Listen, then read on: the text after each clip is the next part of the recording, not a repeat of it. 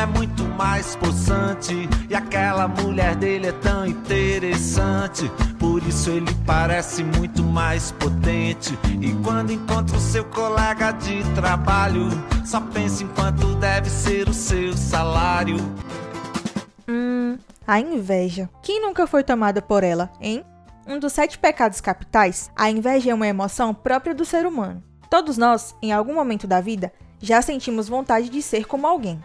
A inveja é quando a pessoa está ali desejando o seu fracasso, como explica o psiquiatra Alexandre Riscala. A inveja é uma emoção própria da condição humana, sim. É muito comum o invejoso querer o que é das outras pessoas para ele, o sucesso que a outra pessoa tem para ele, e ele, por ser uma pessoa muito egoísta, ele, quando não consegue isso, ele torce para que a outra pessoa não tenha sucesso né? Então, essas pessoas geralmente não evoluem nem moralmente porque elas ficam sempre pensando no que querem fazer para ver os outros mal.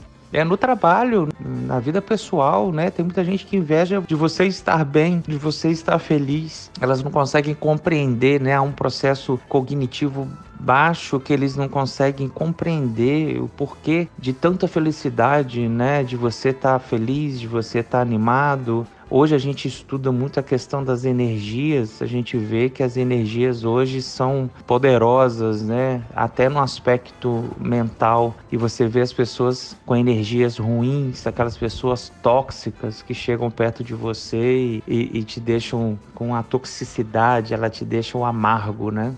Por isso, é preciso sempre estar atento ao seu redor para evitar que o famoso olho gordo não te deixe mal. Há casos em que a inveja pode se transformar em uma doença.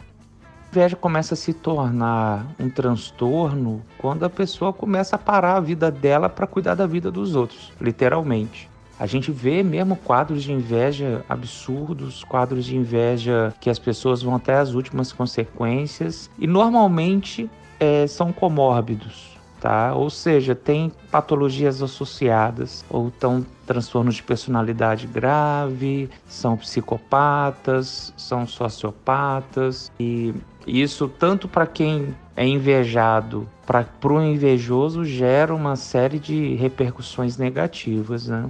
O que todos querem saber é: a inveja tem cura? Para você que sofre muito com essa emoção, a psicóloga Karine Galdino dá dicas para que ela se torne algo positivo em sua vida. A inveja, ela não tem cura, mas ela tem tratamento. A partir do momento que o sujeito invejoso percebe este comportamento e deseja modificá-lo, ele pode buscar a psicoterapia como uma ferramenta para adquirir um novo comportamento e deixar essa inveja destrutiva que é que quer ter o que é do outro e acaba nutrindo sentimentos negativos por não conseguir alcançar esse objetivo, e uma inveja construtiva, que é aquela que ele vai usar como um trampolim para poder buscar obter aquilo, mas não de forma negativa, trapaceando ou adquirindo de, de uma forma incorreta, tá? Ele vai buscar meios adequados que ele compreende e aprende em seu tratamento para poder adquirir aquilo ali que ele deseja. E isso pode ser tanto bens materiais como conhecimento, tá? Porque não se inveja só um bem material, se inveja também a inteligência do outro, por exemplo.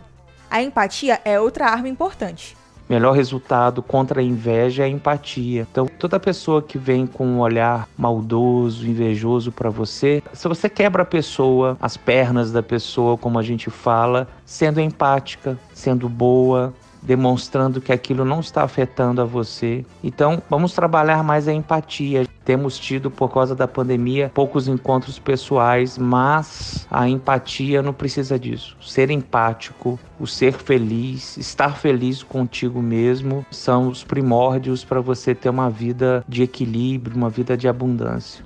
Ouviu direitinho aí? Então, comece a exercitar e saia desse ambiente destrutivo da inveja. Aprenda a ser feliz e a aceitar também a felicidade do outro.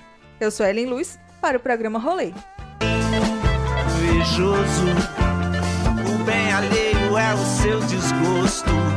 Queria um palácio suntuoso, mas acabou no fundo desse esse poço.